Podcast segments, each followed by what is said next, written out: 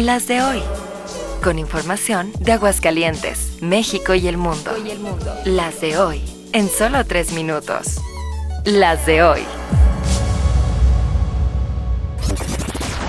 Hoy es lunes 10 de abril, soy Joaquín Martínez y estas son Las de hoy. En los siguientes 60 minutos van a ver acciones reales de víctimas de choques de autos.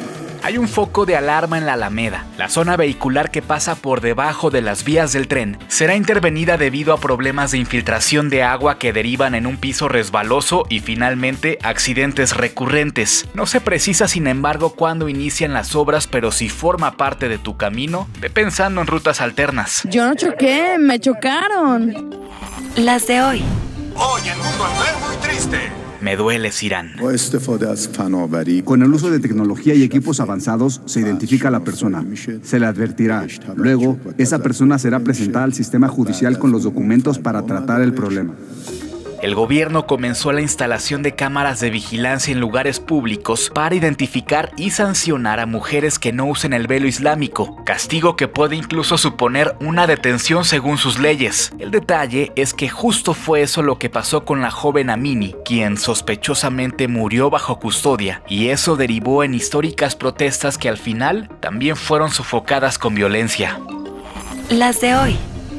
De vuelta en Occidente, una positiva. La selección mexicana femenil sub-15 de softball culminó su histórico pase al Mundial de la especialidad con un subcampeonato en el Panamericano. Aunque perdieron con Estados Unidos, bastaron sendas victorias ante Perú y Brasil. Y por si como yo no sabías, el softball es una derivación del béisbol, solo que la pelota es más grande y su lanzamiento se efectúa por debajo del hombro.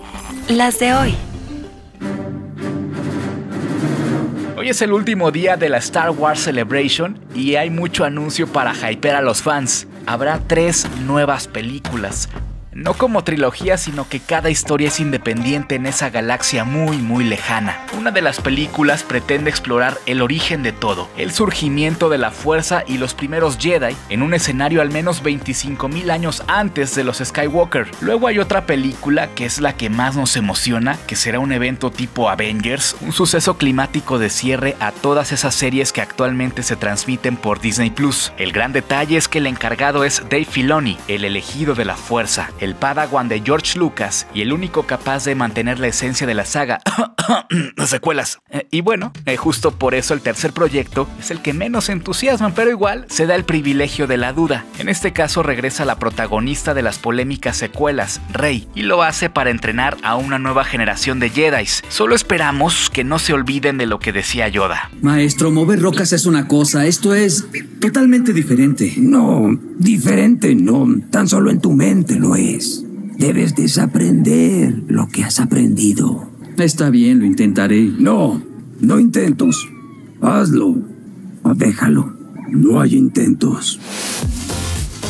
Con la producción de Alejandro Gómez y guion de Joaquín Martínez, estas fueron las de hoy. Síguenos en redes sociales.